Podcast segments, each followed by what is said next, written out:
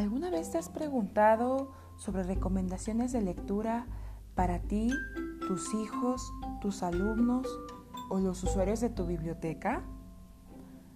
¿Alguna vez te has preguntado cómo formar lectores en esta era del Internet y de TikTok?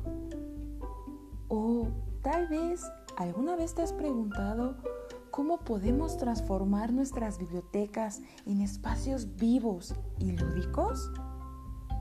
Si en algún momento te has hecho estas tres preguntas o alguna de ellas, estoy segura de que este podcast es para ti. Bienvenida, bienvenido a Bibliofactoría, un espacio para hablar sobre libros, lectura y bibliotecas. Te espero todos los martes.